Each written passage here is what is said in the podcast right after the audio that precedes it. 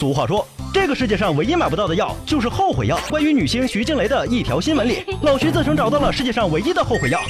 原来一直打定主意不婚不育的他，为了不让未来的自己后悔，在三十九岁这一年选择了卵子冷冻技术，并成功冷冻了自己的九颗卵子，还大大方方的通过媒体告知了全世界。跟徐静蕾一样，可以幸运的选择去未来生孩子的，还有硅谷巨头苹果和脸书公司的女员工们。据美国 NBC 新闻报道，苹果和脸书公司愿意为女员工们的人工冷冻卵子买单。不得不说，有钱就是任性啊！大龄女青年小敏第一时间看到这些消息后，也开始惦记上了，想要跟风冻卵。一来是以备不时之需，二来也可以从此一劳永逸的解决敏妈的逼婚问题。通过冷冻卵子，妹子们就可以去未来生孩子。这听起来酷酷的，但真的靠谱吗？所谓的冷冻卵子，是将从母体里取出的健康卵子冷冻起来，以此来阻止卵子的衰老。等到她想生小孩时，再取出冷冻的卵子做试管婴儿。这个原理并不复杂，和我们常用的冰箱冷冻类似，就是通过低温保鲜。当然，冷冻卵子也不是无限期的。到目前为止，冷冻卵子成功受孕的最长冷冻年限是十二年。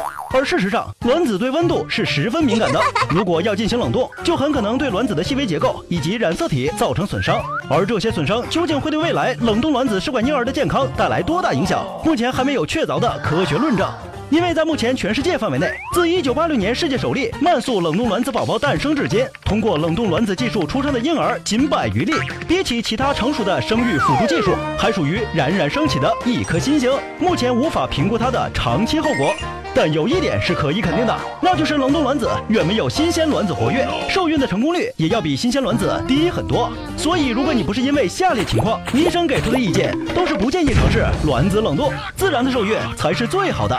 另外，即使本人愿意，卵子冷冻也不是哪儿都可以做的。目前能够为没有生育障碍，只是单纯的想要延长生育期限的单身女性或是夫妇提供冷冻卵子服务的国家，只有美国、英国、日本和西班牙。还有一个数据显示，不同机构复苏卵子的成功率也有着很大的差异。平均而言，每颗解冻卵子成功受孕的概率仅为百分之二十至百分之三十。再加上女性取卵远不如男性取精那么简单，从促排卵到取卵需要经历多种风险，比如促排卵药物容易造成多卵泡发育，从而导致女性卵巢过度刺激，引发腹水、胸水，严重的甚至需要住院治疗。所以，与其说冷冻卵子是世界上唯一的后悔药，不如说更像是在买彩票。小敏同学，你是选择接受这些风险，通过冷冻卵子来换取长一些的生育年限呢，还是赶着在三十五岁前完成结婚生子的自然受孕过程呢？再说一个最直接的问题，就凭你还出国冷冻卵子，存款够吗？